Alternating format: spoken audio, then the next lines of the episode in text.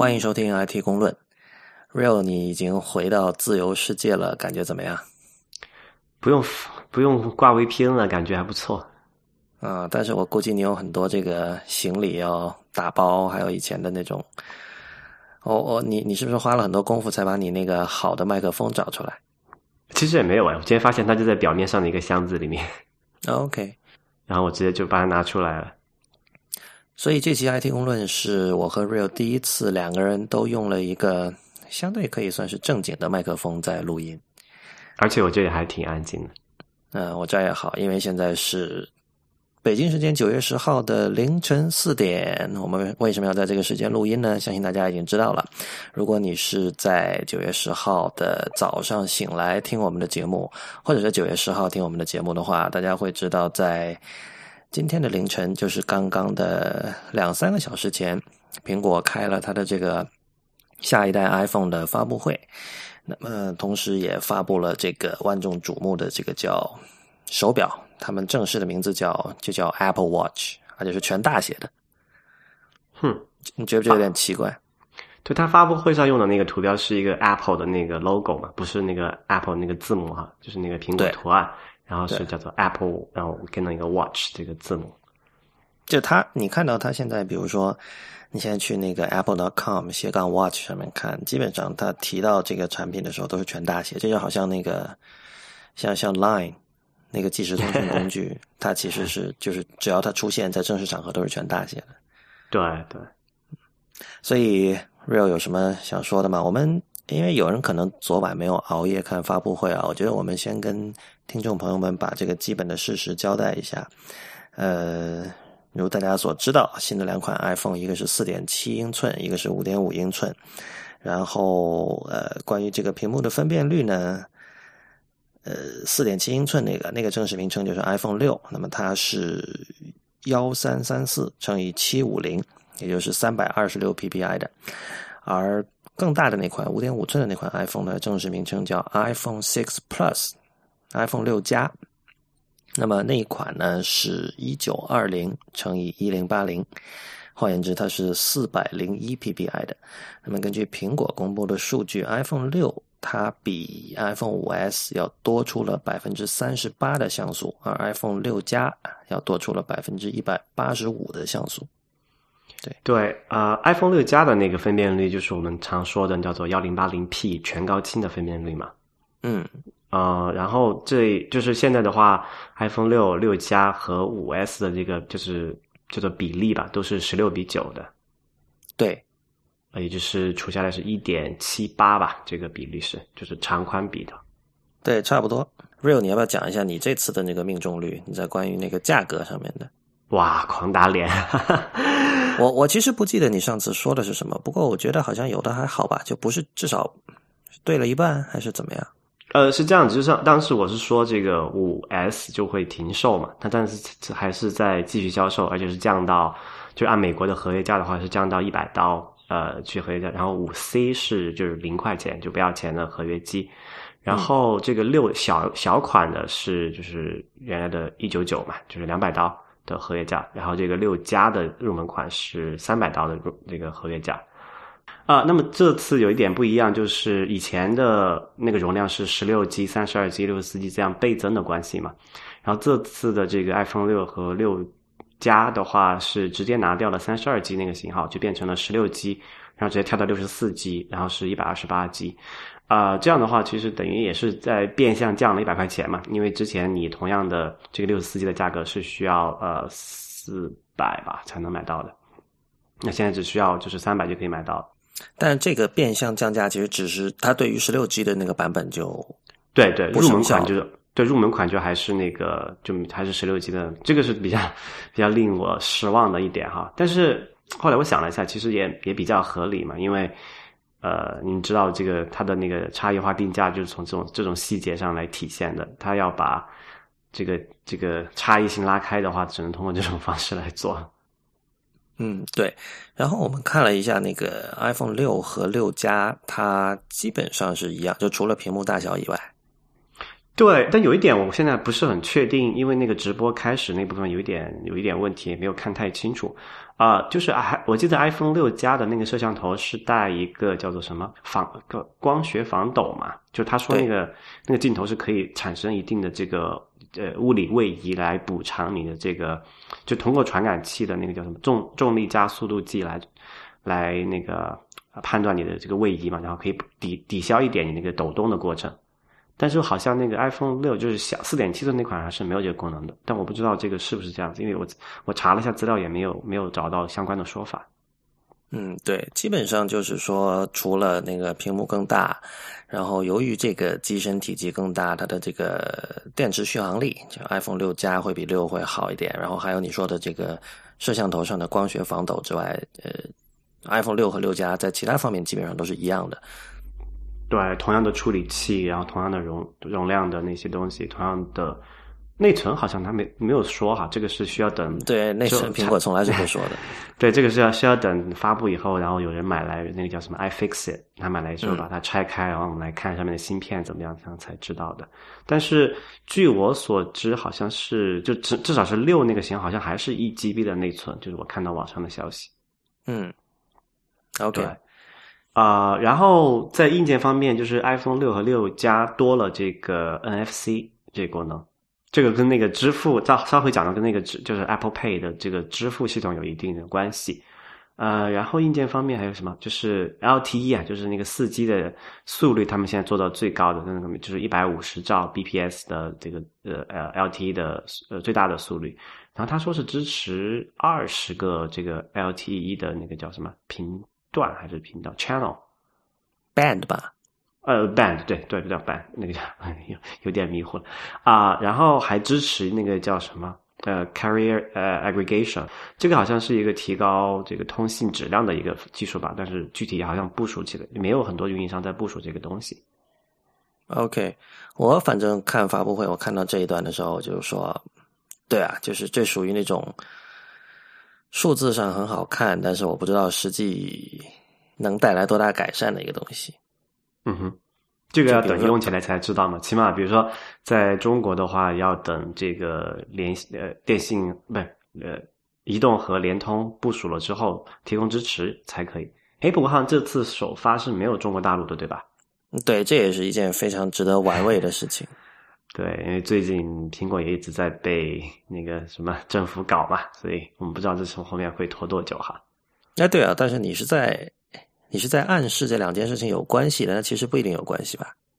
嗯，我没有说它有关系啊，我只是说一下这个背景嘛，大家自己去 联想呗。对你，你是把就是人家可能会觉得这个这是这是这之间是有这种因果关系的。对，因为这件事情确实很奇怪，因为是呃。五五 S 是同步发售的嘛？就大陆大陆地区是有先发售，香港反而是第二批的。对，然后而且他们现在都说主打就是要一个发力点就中国市场嘛，那反而这么一个重要的产品不先在中国大陆发售，这是什么情况？对，尤其是你知道美国人总喜欢说，就是他们会把整个亚洲一起来讲，说亚洲怎么怎么样，就是他们。美国这种科技界一直在讲，就是亚洲人对于大屏的智能手机的需求是非常非常的高的。他们就会说：“哦，在我们这边，我们说哦，这个拿一个五寸以上的，或者甚至是四点五寸以上的屏幕的手机显得很傻。”但是，就是像 Ben Thompson 那种人，Ben Thompson 老婆是台湾人嘛，所以他这方面肯定有一些这种比较直接的一手的信息。他说，在亚洲的话，这个女生拿这个大屏的手机很常见，他们真的很喜欢大屏，真的很需要大屏。那在这种情况下，大陆不首发我，而且我们自己就是，比如说我人在大陆，我是可以用我的眼睛看到，确实有很多呃女性用户对大屏是有着实际的需求的。所以现在苹果终于出了大屏，然后大陆不首发，这个嗯就很值得玩味，对吧？而且而且这次的发布会是我印象中苹果有史以来第一次采用同声传译的方式，有了中文的这个 语音，对吧？你正在跟一个。呃，曾经以同声传译为职业，然后现在每年可能还要做一到两次同声传译和三到四次的这种交互传译的人在聊天，所以这个跟大家讲一下，就是昨天晚上因为一点的时候不是那个苹果在做这个发布会的视频直播嘛，在网站上，然后这次视频直播基本可以用灾难，对，一般来说会说用“灾难”这个词，就是它实际的品质让你感受到的是灾难，但我觉得这样不太公平。就是说，第一，这个确实是一个万众瞩目的一个事件，就是你知道，六月份我们在看 WWDC 的视频直播的时候，觉得非常的流畅，一点都不卡，然后就觉得哇，这个好好啊，就是有以后不需要看什么 图文直播了。然后现在我们才意识到，WWDC 中的 D 代表 developer 是有原因的，它始终确实还是一个给开发者的一个活动。然后比较小众，就是相对于大众媒体，它是一个相对小众的一个，一个就它的受众面跟像这种硬件，尤其是 iPhone 的发布会是完全没法比的。对，所以呃，昨天就苹果的服务器显然是就不堪重负啊！一开始是呃狂卡，然后经常走到一半又会去回头播刚才已经播过的一段内容，有的时候甚至给出了那个像以前我们小时候在电视上看到那种彩条啊，我不知道那个具体是怎么回事啊，反正非常奇怪。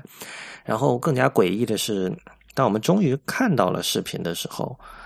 它除了一开始我们看到像 Tim Cook 和 Phil Schiller 上来讲话，然后背景居然有两条音轨，是有一个中国的女生和一个日本的男生在做同船。啊，还有日本的男生，我没有听见，哎，这是更诡异的地方，就是每个人听到的是不一样的。但是所有人听到了中文中文的那一轨啊，嗯，对，所有人听到中国那一轨，有的人同时听到了三轨，就是中日英，然后大部分人，呃，基本所有人听到的是中和英，然后我这边听到中日英，你那边没听到日文，但是我在 Twitter 上很多人也有听到日文，包括而且这个这个不是说哦，他检测我的这个 IP 地址在这边，所以给我一个中文音轨，因为很多我在推，因为我旁边开了一个 iPad 看那个 Twitter 的那个 Live Feed，很多美国的用户也听到中文了，然后很多人在那儿就是就是讽刺啊、挖苦啊什么的。说苹果逼全球用户学了半小时中文。嗯，对，不，这个这个真的是一个非常低级的错误。就是说你，你可以去做本地化，你可以去找人来做同传，但是你分分音音轨不可能混在一起的嘛。对，我就觉得这个事情很好玩。就是我最开始是在一个呃 Apple TV 上就接到电视上看的嘛，然后呃 Apple TV 里面它是可以设置你的那个叫做 prefer 哪种语言嘛。嗯我也检查过，我没有我没有选是选择 prefer 中文嘛。嗯，然后就应该是按理说它分轨的话，应该是走英文轨就好了。但这这明显是一个就是技术错误嘛，选择了这个出现了中英文混，就是就原音和传同声传译的混混杂在一起，而且而且音量是差不多大的。对，这个真的是很难受的。你知道，就是只有在一种情况下，我会愿意同时听这两种语言，就是有人付钱给我，让我帮他做同传的时候。就是说，你你要你要逼我去听这样的一场东西，你是要付钱给我的。你知道，就是大家如果参加过那种会议，就是他会，如果你需要这种呃同传的服务，他会给你一个耳机嘛。那个耳机其实是里面是有两个频道的。然后同样那种做同传的人，他的那个面前有一个小的一个黑色的盒子，上面有个开关，然后你那个开关是代表着这个目标语言的选项。就比如说你你做中译英的时候，你要把那个开关拨到英文。然后这样的话呢，在场的戴着英文耳机的人就会听到。然后如果你做英译中的时候，你就把它拨到中文，那就反过来。也就是说，在现场的人，就是哪怕是需要翻译的人，他在现场他一定是，呃，不知道怎么说呢，戴着耳机封闭性又不一定好，他可能还是会听到那个台上的人讲的这个原语言。所以这次出这个事故是因为同传没有拨那个钮。哦哦，我我并没有做这个暗示哈，不好意思。OK，我因为我不太清楚这个工作流程是怎么样子，但是出现这种情况确实很令人意外。不，他他如果涉及到这种面向全球的视频直播呢，背后发生过什么事情我也不知道了。我说的那个是一个传统的呃同传的一个工作流程，但那个、那个东西不是，那个东西只是一个 LAN L A N，就是在本地的一个一个网络里的事情，跟那个互联网肯定没有关系。OK，呃，反正就是这就很搞得很囧嘛，然后很多人在上面就是讽刺啊、挖苦啊什么的，但是后来中途好像停了，然后后来又开始了，最终又停了。嗯，中间还有折腾过、反复过。那我记得是反复过一次。因为这个那这个事情挺搞笑的，因为我在那个呃，就是 IT 公论的微博账号上在直播这件事情嘛，然后我说啊，苹果可不可以不要同传了？然后过了可能不到五秒，我这边的那个直播的同传的声音就没有了，说嗯，对对对对对，还挺神奇的。对啊，我觉得你你你发动了你的这个现实扭曲立场。哇，波及面好广。对。OK 啊，这次他们还发布了一个那个叫 One More Thing，是一个就刚才那个表嘛。然后表其实这个事情比较囧哈，它这次发布了不止一款，其实呃一共有三款，分别是叫做 Apple Watch 啊 Apple Watch Sport 呃运动版，还有一个叫做 Apple Watch Edition 这个这个我不知道什么意思。土豪金吧，不是这个，这个是典型的，就是时尚品牌的命名的风格嘛。就是你，你知道，你你从理性上，从字面上意思去看这个什么什么 edition，这个 Apple Watch Edition，这这个是不通的嘛？就是这个 edition 前面应该还缺一个什么词，对吧？对，你认为 edition 前面一定是应该有一个形容词，比如说 deluxe edition，比如说对啊，ultra edition，但是但是这个就是。就是这个很像，就是你一看，如果你是时尚圈的人，你一看你就会觉得这是一个呃很熟悉的一种命名的风格。呃，就是 edition 意味着怎么说啊？比如说限量版，会让会让你想起这些概念哈。比如限量版，然后这是一个有一种 exclusive 的感觉，exclusive 的感觉，独有的，只有你可以拥有的。然后呃。诸如此类的一些一些意象吧，就是我看到这个这个命名的时候，我想到的是这些东西。所以，所以你可以看到，就是他们之前做了那么多动作，比如说把那个谁啊，是 Burberry 的那个 CEO 挖过来，呃，还有找了一些时尚圈的人来这边做这个事情，还是有一些功效的。对，还还挖了一个最近那个一个设计师嘛，那个 Mark 呃 Mark Newson。对，但我觉得哈，就是就是。现在我们看到，因为 Apple Watch 我们都没有摸过，而且它是二零一五年才会开始卖。对，呃，但根据我们现在看到的信息，我觉得有很多这个苹果爱好者可能会对这样的产品线感到不满。就是你知道，苹果一向的风格，就是乔布斯当时画的那个什么四象限，就是包括它的那个呃产品，无论是命名还是产品线的这种规划，都是很简洁的嘛，很清晰的。首先它不会太多，然后你一。一眼就可以看出其中的逻辑，但现在除了你刚才说有三种不同的 Apple Watch，一种是运动版，一种是普通的经典款，还有一种是这个就是刚才说的 Edition，可以算是高级版之外，还有不同的表带。所以，我所以我在那个直播的时候，我说了发了这么一条嘛，就是说这次有那个叫选择困难综合症的人要被搞死。对，但我觉得哈，就是如果真的像大家说的，就是这个是。呃，这里有性别政治的问题，就是说，当然这这个可能它，就苹果肯定不是从，我觉得它不是从性别政治考虑，而是说女性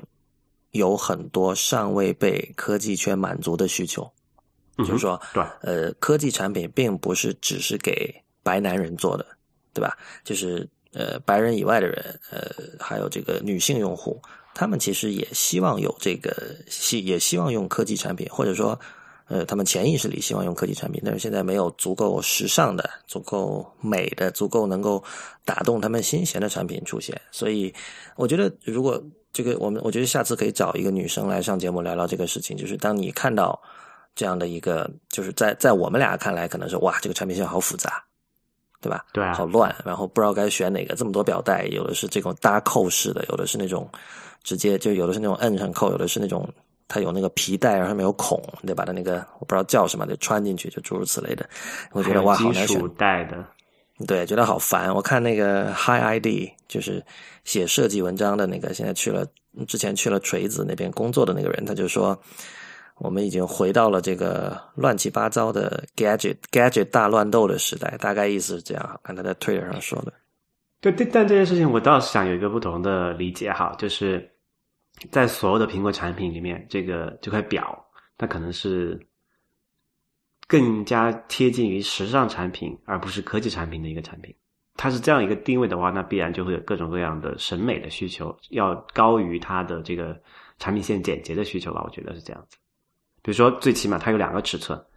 啊，那么有些你知道，有些人特别是女女性啊，有些是那个，比如说手的那个叫手腕比较小的话，你戴一个这种大尺寸的表，那显得很怪嘛，就比例上就觉得视觉上很不协调。那你必须要发布两个版本的，然后你是要，如果你作为时尚产品呢，你要和你的这个服装或者你的这个包或者其他饰品搭配嘛，那么它必须要这个这个表本身需要具有不同的材质。那比如说我们看到有那个 Apple Watch，这个就是普通款是一个叫镀铬吧，一个金属的材质的。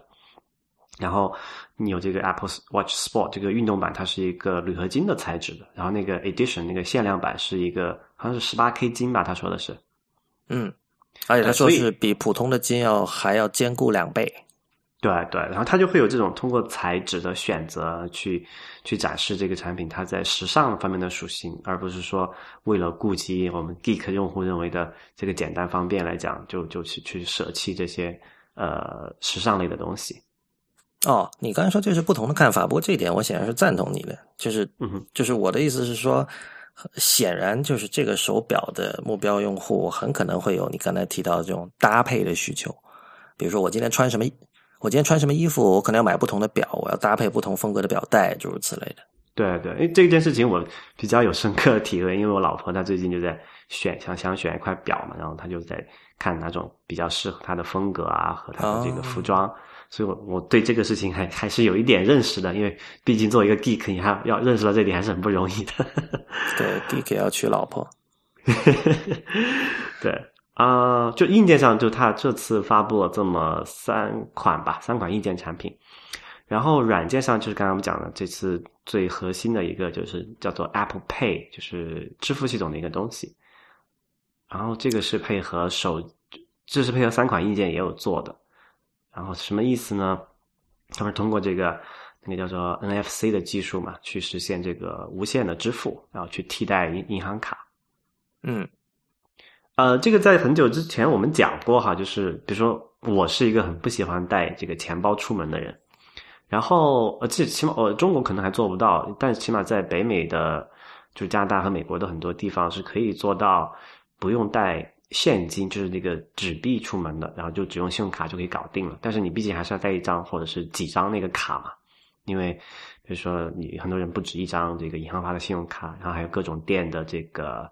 什么会员卡啊那些乱七八糟东西。然后这次他们通过这个 Apple Pay，等于是把银行卡的功能做进了手机和这个 Apple Watch 里面。然后在手机上的表现呢，就是这个那个叫什么呃 Passbook 对吧？对，终于终于活了。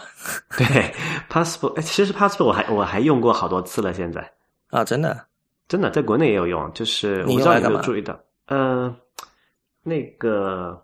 大众点评上买的团购券儿，你它可以加到 Passport 里面去。然后你去这个地方吃饭的时候，结账的时候，你可以直接拿 Passport 的那张那个好像是一个条码吧，还是二维码？条码。啊，你可以直接让给商户那个商家扫一下，你可以就使用那个团购的东西了。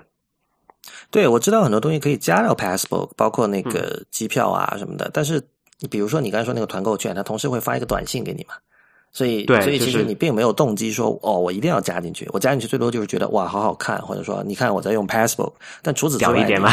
对对对，其实仅此而已。所以我觉得还是挺鸡肋的。但是现在如果你知道那个之前我们推荐过那个 Nathan Ganatra 的那三部曲。Debug 那个博客，它里面就提到，就是他作为呃从 iOS 一到 iOS 五点一一直就是那个时候他是这个 iOS 开发总监嘛，嗯哼，他们当时就说这个 Passbook 是一个好机会被浪费了，好像 Scott Forstall 也是这样的看法，就是说这是个很好的东西，但是不知道因为什么原因，可能是跟这个第三方谈合作协商，可能有点摩擦呀，这样的就是一直感觉是一个。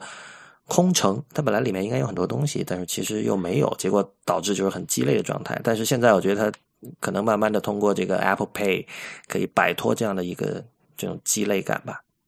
嗯，我觉得就我个人的经验来看吧，Passbook 我觉得它做的还是挺好的。但是说你说鸡肋，它可能是源于它的那个就是覆盖面还不够广。起码在我有限的经历中，我可以想想哈，我用这个坐个飞机就不用打那个登机牌。我直接用那个 Passport 登过机，就是一路飞回中国，这个没有，就是我试过一次没有问题。但是中国的航班都 没有支持这个东西，还是要打那个机场那那张纸啊，挺麻烦的。OK，也不环保嘛，啊，也容易掉。嗯，然后另外一个是像这个星巴克的那个那个叫什么那个会员卡，不就储值卡，嗯，可以通过这个 Passbook 上面去刷，就我不用带星巴克的那张本身那张卡了。啊、还有就是电影院的电影票，我现在就就可以在手机上完成购票，然后用手机进场，呃，就整个过程我是不需要接触任何纸张的。嗯就整个体验来说还是挺不错的，只是说，呃，特别是在呃中国哈，它还没有普及到那个程度，因为很多商家还还不支持这个东西。而且毕竟你说到底，像中嗯，对任何一个这种大的商家来讲，因为苹果用户他并不是他最，你就可能消费力是更很高的，但是并不是他所这所有的业务对吧？还有相当大比例的这个非苹果的用户嘛，他还是要考虑。这个时候你就不可能说。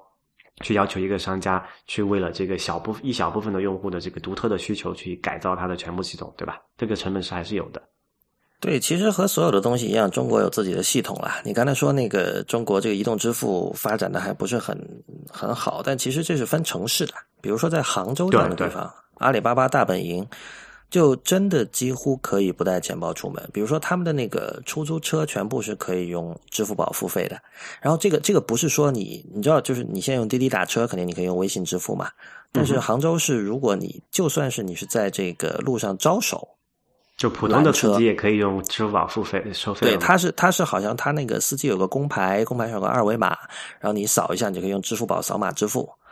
对对对，这个真的是呃，中国是一个就是差异化非常大的一个国家哈，就是像刚才讲的杭州啊，还有北上广深这些一线城市，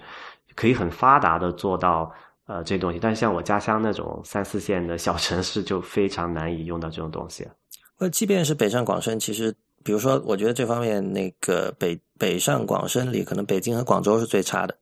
呃，深圳的移动支付好像还可以，当然也当然，这个支付宝现在正在推进了，它在这种线下支付场景呢一直在推进。比如说广州来讲，那个像喜事多这样的便利店都是支持那个支付宝扫码支付的，所以你去这里买东西你是不需要带钱包的。但是还还有大量其他的便利店不支持，比如七十一不支持，全家也不支持。然后上海，上海我最近去的不是很多，我就不太清楚究竟支持到什么程度。但杭州我听说是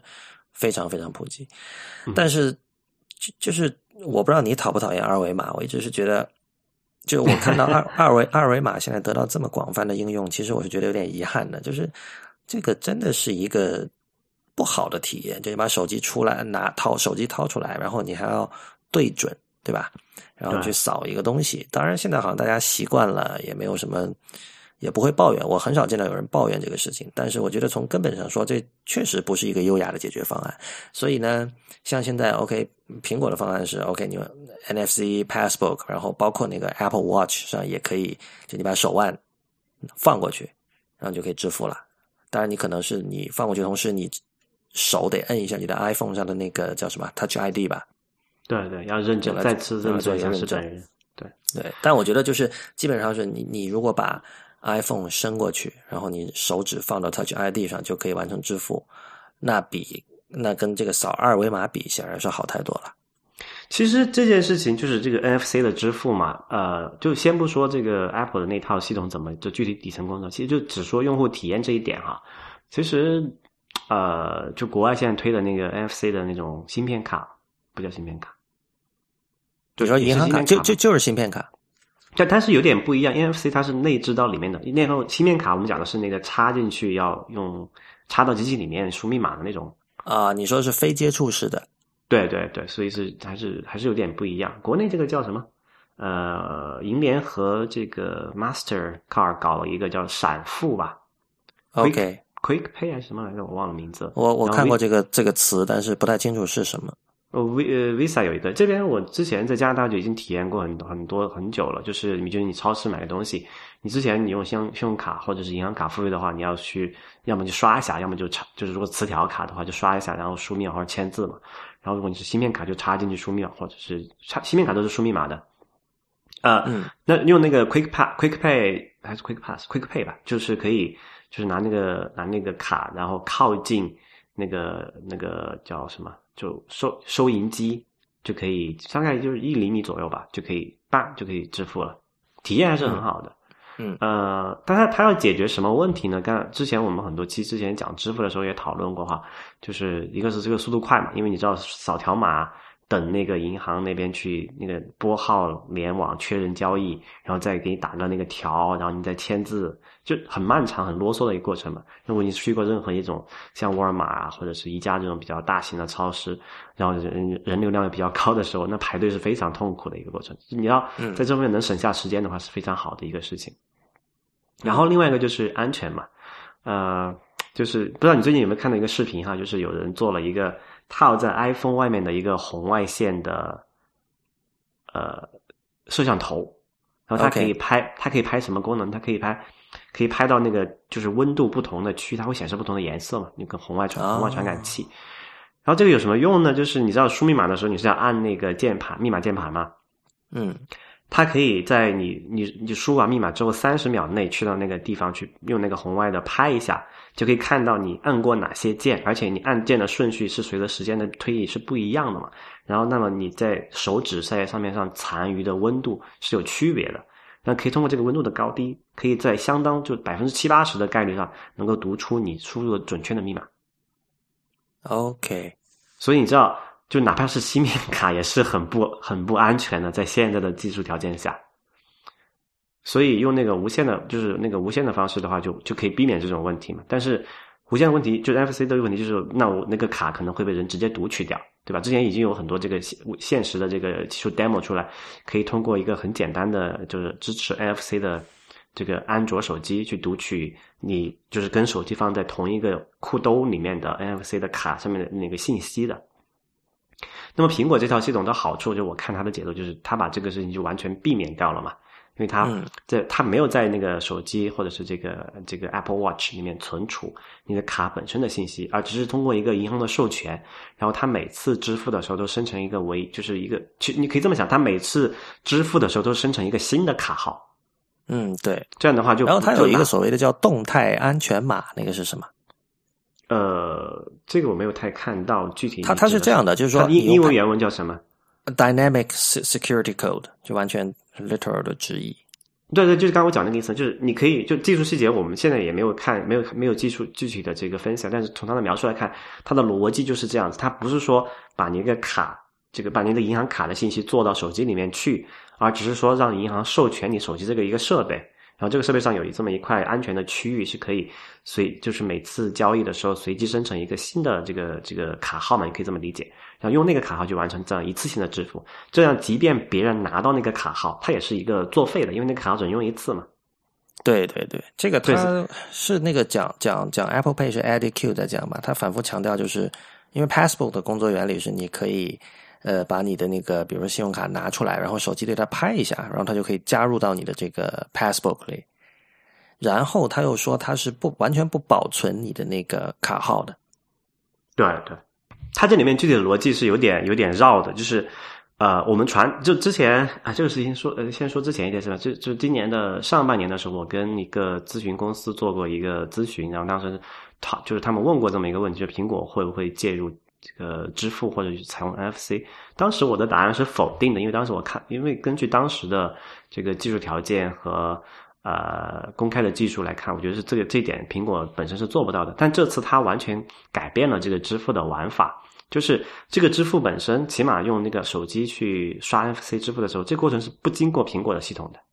这个过程只是你跟这个商家，然后跟银行之间的一个互动，苹果所做的。唯一的事情是提供这个设备，然后这个设备有具备一定的安全机制，比如说这个这个 iPhone 六，它支持这个就是 Touch ID，可以通过指纹验证是你本人，就可以防证在很大程度上杜绝那个很多的这种欺诈嘛。然后另外一个就是说，它这个整个支付的流程没有信息流是经过苹果的，苹果也没有办法监测到你什么时候使用了这个支付的方，什么时候使用了这个支付功能，说是给在哪里或者给谁支付了。就等于是在整个社会系统中，苹果只是为银行、商家和这个用户之提供了这么一套一个硬件设备而已，它并没有提供后台的这个这个实际的交易的结算的一个支持。这一点和我们之前猜想的苹果的支付苹果做支付的是是完全不一样的，因为这个支付里面很大一部分就是这个风险的控制和这个交易的手续费嘛，然后这个交易手续费又和这个风险是一个有一个直接相关的关系的。那么苹果把自己从这个交这个结算系统里那个那个流程里面拿出来，它就避免了去介入到支付系统里面这个这个复杂的流程。这样的话，它可以就可以比较容易的说服这个。银行和像 Visa 呀、像 Mastercard 这种集团去接受这么一个技术，否则的话，你想一想，如果苹果自己去做这个清算的话，它等于是和这个像 Visa、Master 还有像中国的就是银联这种这种这种银这种金融金融机构是有直接的正面竞争的，这对它推广起这个支付系统来说是相当不利的嘛。但是它这个等于是改变了这个竞争的策略，就完全避开了这个问题，这是我之前完全没有想到的一点。所以就是说，他做这个 Apple Pay 并不是说我要。多一个这个 revenue stream，它只不过就是说，仍然是让这是一个让这个整个 iOS 系统变得更加有吸引力的这么一个东西。嗯。这这个我觉得它是的一个主要主要的侧重点，就是完善它的这个使用用户体验嘛。但是我不确定它有没有从中获得一定的收入，因为从道理上讲，它这套系统是相当的安全可靠的。这个安全可靠是针对谁来讲？是针对这个银行和这就就是像 Visa 这种机构来讲。因为在呃中国情况可能比中国和欧洲都比较特殊，就在北美这个特定的环境里面，信用卡支付是占绝大多数的，然后信用卡支付。这个这个为什么它的那个手续费很高？就是因为银行要承担相当大的风险，这个这个就是信用卡欺诈的风险，比如盗刷呀，比如说这个就是叫呃盗刷是一种嘛，一种欺诈，还有像是你你刷了然后你不认账嘛，就是赖账。对对，就这些这一切，然后北美的这个对消费者的保护都是很好，就是一旦发生这种争争议事项，基本上都是以保护消费者为主，所以这所有的成本都要由银行来承担嘛。那么，如果有了苹果这套，通过指纹验证，你就没有办法抵赖了。然后，这个整个东西的这个安全性非常高，你不可能发生盗刷。就我们现在看的情况这样子的。那么，它等于是给银行和商家都提供了一个更加安全可靠的一个一个技术替这个方案。那么，他完全有理由从这个极大的降低这个信用卡欺诈的风险里面收取一定的费用，去去，因为银行也乐意做这件事情。银行的最大的成本就是风险控制嘛。嗯。所以我觉得，哪怕 Apple 它这里从银行那里抽一定很小比例的抽成，但这个交易量巨大，它也可以获得一个非常相当就相当可观的一个收入嘛。我觉得也是也是合理的。OK，你刚才提到说那个，因为之前我们讲硬件，然后你说软件部分主要值得说的就是支付哈，但我觉得其实这次发布会软件还是有很多东西可以说的。就是你知道那个，我觉得这是乔布斯的一个遗产吧，就是他们虽然做硬件，但是他一直非常重视这个。软件这一点在那个第一代的 iPhone 发布会上，你可以从乔布斯的只言片语里你可以听得出来。然后，我相信很多听众朋友也注意到了，就昨晚如果有看的话，就是昨晚整个发布会的结构和第一代 iPhone 发布会是很像的，就是包括那个 Tim Cook 传递出来的某些情绪，因为你看他大概整场发布会两个小时嘛，然后他。一一上来就把，好像一开场还没几分钟呢，就是两个新的 iPhone 的各种细节全都出来了，他没有任何铺垫，所以这个就是一个很明显的暗示嘛，就是说后面还有好东西嘛，不然你把这个这肯定不是细肉嘛，细肉不可能放到前面的，对吧？对，所以他是讲了大概一个小时的时候，当时那个 Tim Cook 说了这么一句话，他说那个呃，We've really gone through enough to call it a day，就说 call it a day 就是说就可以结束了嘛。就是他说，其实我们之前讲了这么多，我完全可以就是今天这个发布会就这么着了。但是他说，嗯，我们还有这个所谓的 one more thing。然后这个时候把 Apple Watch 带出来，而且他在之前有讲说，那个今天意味着苹果的一个新的时代的开端，对吧？就是对对。同样，他又回顾了一下整个过去的历史，从一九八四年的这个 Mac 到这个 iPod，到哎有没有 iPod 我忘了，因为昨天昨天视频真的看着很卡，我现在不敢确定。没有 iPod，就是 Mac，然后是 iPhone。他讲这个那整个的那种呃思路，跟乔布斯当时介绍第一代 iPhone 很像。就是乔布斯当时也说，呃，对啊，你看那个我们在这个 Mac 上发明了鼠标，这是很鼠标，这是很好的一个东西，对吧？但是这个东西没有办法用到新一代的智能手机上。我们既然要做新一代的智能手机，我们必须有新的 UI，新的用户界面。对吧？然后 Tim Cook 昨天基本上说了一样的话，然后在他说这个话了的之后，他就给出了那个我们看到的第一套的那个，昨昨天播了好多视频，说起来，但他说完那个话之后，我们看到第一套的那个 Apple Watch 的视频，他就给了那个表冠，就是那个用来去扭的那个东西，一个大特写，旋钮嘛，那个，对，就是嗯，基本上就是就是讲说，你看别人做的这个手表，只不过是试图把一个这个智能手机或者平板缩小，然后它同样用触屏，然后但它只用触屏，然后最终你发现哇，那么小小的这个表面上，对吧？你嗯，你能干什么是吧？对。然后，所以我觉得呃，Apple Watch 的软件是非常值得讲的。但是另一方面呢，它又不只是软件，就 Apple Watch 是一个非常非常综合的东西，就是。当然，它有所谓的新 UI，但这个新 UI 我觉得不完全是软件 UI 了，它其实是那个表冠加那个表冠下面那个实体按键加新 UI，加上它还有一个这个它的触屏现在有了一个这种压力感应功能，对吧？就是它用非常微小的电极来感应你去按压这个屏幕时候所用的力度，然后你的力度的不同呢，会触发不同的一些一些软件的行为。同时，它还有一个所谓的叫线性制动器，就它的它有一个东西叫 Taptic Engine。然后，呃，苹果在自己的那个网站上解释，他说这就是一种线性制动器，然后它的作用是给你提供一种触觉的反馈。换言之，就是，对，就就是震一下，说白了，但他他说的很那个什么，但但这个我觉得这是很重要的。他还提到，就是说他还有声音的反馈，就这些东西其实是我们去官网看，或者说。哪怕是看视频，是完全没有办法体会得到的。所以，我觉得当我们谈论 Apple Watch 的 UI 设计的时候，我们必须把这些东西都考虑进去。就是除了视觉，还有触觉，还有这个听觉的体验，这些东西加在一起，构成了一个综合的体验。所以，我觉得最终这个表能不能让你有那种，比如说你看到第一代 iPhone 时候那种惊艳感，这个真的是，是从最原初的意义上说，你就是必须是摸到了之后才会知道。对我，我对我今天讲的这个都是，就是因为我们都没有这个东西，要明年，就是他说是一五年早一点的时候才会发布。现在我们看到只是一个演示和这些东西而已。当然，现在他们就是发布会会有一个现场体验哈，可能有一些人会有一些报道出来。呃，但我现在就说一个东西，就是那个表冠，那个叫什么叫 Crown 的一个东西。这表冠是个什么概念呢？就大家用过那种机械表的话，就是那个上上发条那个那个侧面那个旋钮，对。然后他们这个当然比较大嘛，因为它可以，我看它可以单手，就是一个手指操作那个东西。一一般的那个表的旋钮是要两两个手指去拧它的嘛，对吧？嗯。但是我就看它整个交互来讲，这个表冠给我，你知道让我想起什么东西吗？嗯。让我想起那个第一代的 iPod 上面的那个 Click Wheel。OK。这两者有第一代的第一代的 Click Wheel 很丑的哦。但是就对这个丑，你那我不觉得这个表冠很漂亮。OK，那个那个待会再吐槽哈。就是单说这个这个东西本身就是给我的感觉非常，就是这两个东西都非常神似。就是在哪里呢？因为你知道那个那个 Apple，就是 Apple 那个屏幕也是很小的嘛，好像只有一点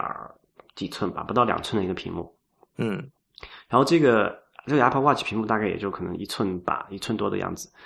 嗯。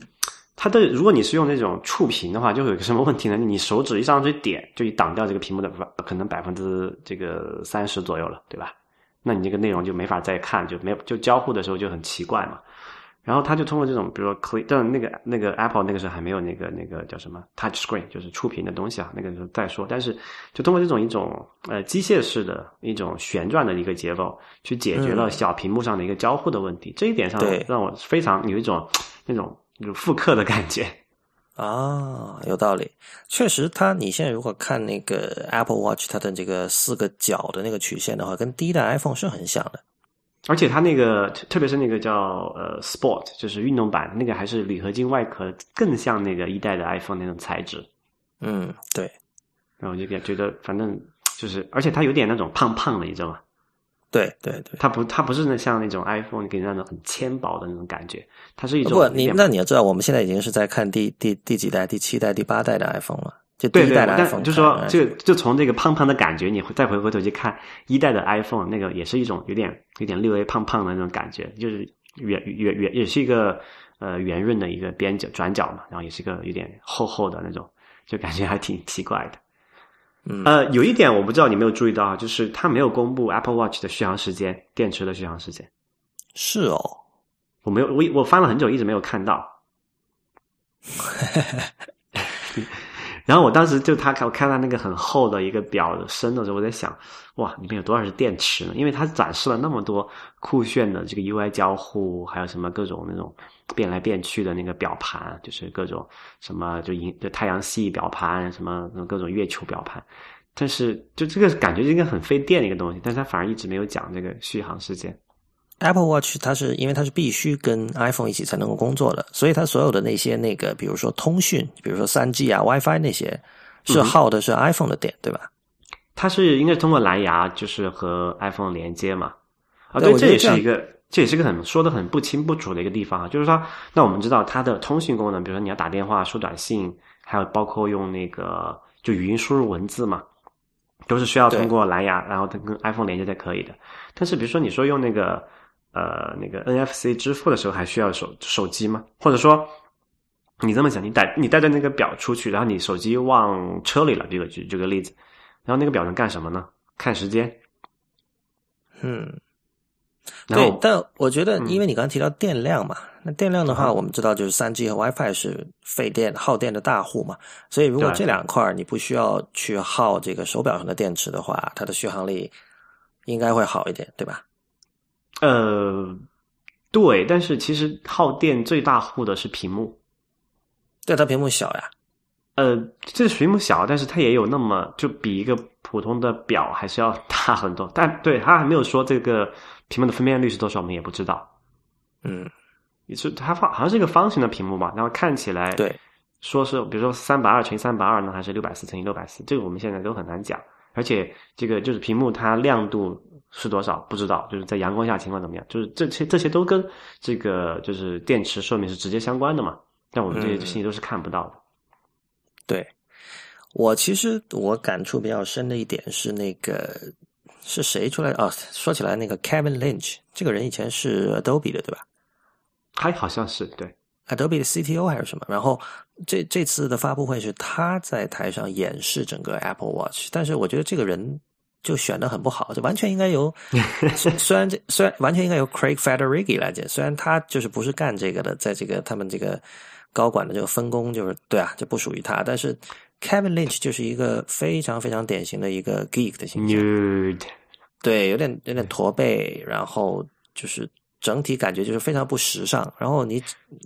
确实他说话本身也缺乏缺乏 charisma 吧，就是他首先他语速有点快，然后他。不知道在应该停下来的地方停下来，让用户去消化或者惊叹或者怎么样，就噼里啪啦的把各种功能全部讲一遍。其实就演讲技能，我都说说都我都不讲了，就是单从个人形象来讲，他去演示一个这么时尚的产品，确实给人很奇怪的一个感觉。因为对啊，非常糟糕啊！因为你这这这点是我觉得是这个 marketing 上是有有有所欠缺的，就是你本来就你刚才刚才我们讲了很多他。做那么多种样式，做那么多表带，做那么时尚的感觉，就是为了去营造一种，那我是一个很 fashion 的一个产品。然后，爸选了一个这么很 nerd 的一个 一个演讲者去演示这个表，觉得啊，好像哪里不对。对，然后不过我印象深的是他的演示结束之后，然后 Tim Cook 重新上台，他当时就是说，这个东西有一点，就是我个人 personally 我感受很深，就他说他自己哈，他很重视的一点，就是健康管理。就比如说，然后他接下来就是讲，就是说这个这个表可以监测你的这个每天走了多少步啊，甚至你比如说每天你站立了多少时间。就是你知道现在很多程序员喜欢站立办公嘛，因为坐久了对腰不好，所以它那个表上有个功能，就是它有一个叫 Stand Ring 一个环，然后你它它规定了，就是说你一天要站多少时间，是多是是一个小时还是半小时，至少要站这这么长的时间才是。达到了基本的健康的需求，那么一旦你达到了那个时间，那个环就会闭合上。如果你没有达到那个环，就还有个开口，你就知道啊，我还要多站一站。就是这一类的功能，嗯，其实跟我多年来一直在想的一件事情是相关的。就是你知道，大家会说这个苹果现在做可穿戴设备，它是要开始做这个 lifestyle 产品了，要做时尚产品了。它不只是科技产品，但是其实从某个意义上说，苹果从来就是一个 lifestyle 公司。比如说你在我。当然那时候我还很小，但我相信你如果在一九八四年用上一台 Mac 的话，你绝对就是怎么说啊？就是你就是个很潮的人嘛。对同样你在就是你知道现在如果就是有人是从二零零七年开始用 iPhone 的，他会很很骄傲，会跟别人讲说我二零零七年就用 iPhone，对吧？然后如果你在零七零八年就已经用 iPhone 了，在你的朋友里眼中很可能你就是个很潮的人，对吧？对，所以其实他一直都是在这个意义上说，它一直都是 lifestyle 公司。虽然它做的是科技产品，但是它它的产品超越了一般意义上的科技产品，对吧？但是呢，我觉得电脑这个东西的本质，它对健康就是不好的。我觉得你你可以说这个呃呃可穿戴设备或者 Apple Watch 意味着这个 computing device 在把人的健康毁了四十多年之后，它开始反省了。你你想，就是电是是电脑使得我们每天的这个做的时间大大的加长了，对吧？它它肯定是这个原主因之一。然后那个移动设备，比如手机和平板，使得我们处在就是那个颈椎处于往下，就头往下低头的时间大大加长了，而低头的时间长。就是会带来很多颈椎的疾病，我觉得这个已经是一个已知的事情了。比如你现在去，所以所以我觉得 这个要要自我吹嘘一下，就是说我觉得大家还是多听播客吧。每次我站，因为听播客的时候，你脑袋是不用往下的，就你可以保持一个 一个好的 posture。我每次我在地铁里，我看到一堆人都是低着头，我就说他们的颈椎。不累吗？当然，我自己的颈椎问题是很大的，所以我现在尽量我能不低头就不低头。但是我说哇，这些人，我我就很担心他们的颈椎，我就很想跟他们说，你们不要看了，我们赶快听播客吧。我给你推荐，给你推荐 Castro，推荐 Overcast，然后这样你可以昂首挺胸的在地铁里消费信息，对吧？所以，哎，所以罗老师问你，我问你一件事情哈，就是你最近几年是不是有比前几年更多的运动？是啊，啊，因为就是。呃，这里插一个小插曲啊，就是前几天我回加拿大之前，在深圳，我跟 Lawrence 有一个什么领导人高峰会晤 啊，然后就是就你给我的感觉，就比我前几年在北京见你的时候，是整个人精神气质要要要年轻很多。呃，这个是当然，一方面有我两个就是儿时的好友的影响，因为他们都在玩攀岩啊，然后他们经常跟我讲很多东西，然后就是我有点就是受他们影响，但另一方面。完全是怎么说？By necessity，就是我已经到一种状态，就是你必须通过运动才使得你有保持足够的活力和精力来工作了。比如说，比如说哈，玩游戏这件事情很好玩，但是游戏你知道一玩就是一两个小时。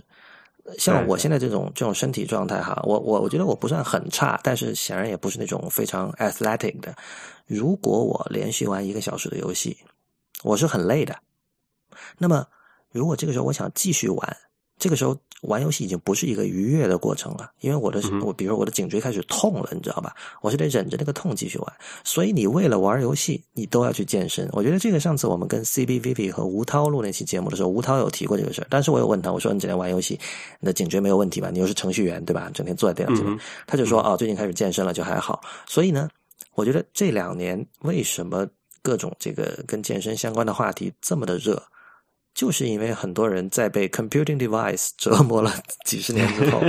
各种后遗症开始出现了，所以在这个时间点上，我们确实面对着一个 paradigm shift，一个一个一个 tipping point，就是呃，所以所以我觉得 Tim Cook。打的那个牌是很好的，就是确实这个时候，如果说我们认为 wearable device 是下一代的这种 computing device 的话，wearable device 必须在这种健康管理上对人起到一个正面的作用。而且我觉得，一旦它真正做到了这点，确实它会对人形成一个很大的吸引力。就如果它真的能够帮助你去。开始运动，或者开始注意自己每天的这个，比如说不要坐太久啊，就是这样的事情。如果他真的能做到他 promise 的这些东西的话，我觉得这是一个，这是一件善事。对，不不过刚才你讲有一点，我觉得可能你有一点点小小的不是很赞同的地方，就是你说这个苹果之前的那些 lifestyle 都不是特别健康，但有一个算是例外吧，就是我所见到的大多数就是用这个 iPod 场合。基本上都是在运动场馆或者是在户外啊跑步的时候，对这个我觉得是一个就他们还做的比较不错的地方。而且你想想，他之前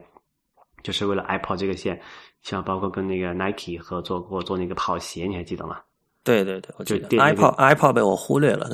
对对对，但确实不太好，就是因为最近这个 iPod 销量，我们看到已经持续了好几年的这个下滑，现在可能已经很快就看不到它的这个销 销量的那条线在那个柱状图里面的占的那个那个高度了啊。但这是一个呃，可能不是太好的一个地方啊。但是有了这个 Watch 之后呢，那可能就像你说的，希望这件事情能有所扭转吧。对。我是我其实，在很早之前，就是我我看过一些关于 wearable device 的这种理论性的著作。当时我想到的就是，还是我们以前其实聊过的一个话题，就是肉身和虚拟空间的关系。就像那天我跟一个朋友聊天哈，他是我们在深圳嘛，当时，然后他也不是深圳人，他外地人，然后他移移居深圳，然后他我就问他，就说现在对你哪里是家？然后他就说啊，还是我老家那边，我回到那边会有家的感觉。然后我就想到我，因为我是在深圳长大的，而深圳是一个。你知道深圳就是山寨城嘛？深圳整个城市就是假，是深圳的最大的特点。因为深圳整个就是一九八零年代初生造出来的一个城，对吧？然后你知道深圳有各种什么世界之窗啊，什么民族文化村这种，要把这个全球的这种经典的景点全部复制一遍，搞什么微缩景观，就是就是假的嘛，对吧？所以，所以我对这样一个城市其实没有什么归属感。然后这句话听起来非常 tacky，非常。非常庸俗和和矫情，但是我是从最原初的意义上说这句话。如果真的有哪里我视之为家的话，那就是互联网。就是我一旦开始上网了，我会觉得非常有安全感，我觉得非常亲切、非常亲密，而且对于互联网上的一切，我是对于我来说，甚至你可以说那个是第一真实，而不是说那是虚拟世界，然后真实世界是真实。对我来说，很可能是反过来的。所以在这种情况下，呃。我不得不去考虑肉身的问题，就是如果你把虚拟世界当成第一真实，那你的肉身还有没有必要？现在看来，就是说，对于我来说，我相信对于很多人来说也是那样，就是你必须去好好的维护你的肉身，才有可能让你在虚拟的世界过得更好。不然的话，就是知道吧？但是我觉得，如果这个可穿戴的时代真正到来之后，呃。Computing device 和肉身的关系会有一种很微妙的变化，这个我觉得是是未来的一种很值得期待的一些一些一些发展。嗯哼，或者说，在人类的科技还没有进步到可以将你的意识和肉身分离出来的时候，你还是要好好的去维护你这个呃叫什么呃脆弱的、容易损坏的、每年每天都在不断老化的这么一个硬件 外壳。是是的。然后那个 Apple Watch 它的它的设计上其实有很多这种趣味性和所谓的那个 human touch 哈，呃，比如说那个它有一个那种你可以在表面上用手指画一个图像，比如你画一个心，然后发给你的女朋友或男朋友这样的。然后它有它有一个叫 Tap 的功能，我觉得是把那个之前那个很无聊的 Yo 那个 App 给干掉。就比如说我他画他画的那个也是干掉了之前一个很流行的 App，我不知道你还不记得，就那个叫。呃，draw something，但那个早就死了呀。那个，但是就是那个整个的概念跟那个是一模一样。对，我就但我觉得觉得 tap 其实挺好的，就是 tap 的话，它会震一下。这个这个跟 you 是一个本质区别，就是 有了 tap 之后，你再看 you 你就觉得好傻。对，你说有时候两人互相在我抖 tap 来 tap 去，一直在抖来抖去，费电。那倒是，但我觉得就像就是。其实很多时候，比如说我到楼下了，你可能就跟你太太说这样一句话，就是说，对吧？就说你真的没有必要说去那个去发个短信，然后你你去诱一下也挺傻的。但如果你真能通过，比如说在在表上点一下做到这个，嗯，OK 啊。它还有那个还可以很阳春的功能，什么分享心跳那个。啊，对，那个其实我我觉得这个这这是嗯，苹果之所以是苹果的一个一个表现吧，就是你如果把两只手指。放到 Apple Watch 那个屏幕上，它的它就会传一个心，要不它先监测你的现在的心跳嘛，现在的心率，然后它把你的心跳以一种图像化的形式去传给那个对方，这样对方可以知道你现在心跳什么状态。我觉得这个是一个很，就这个通常是。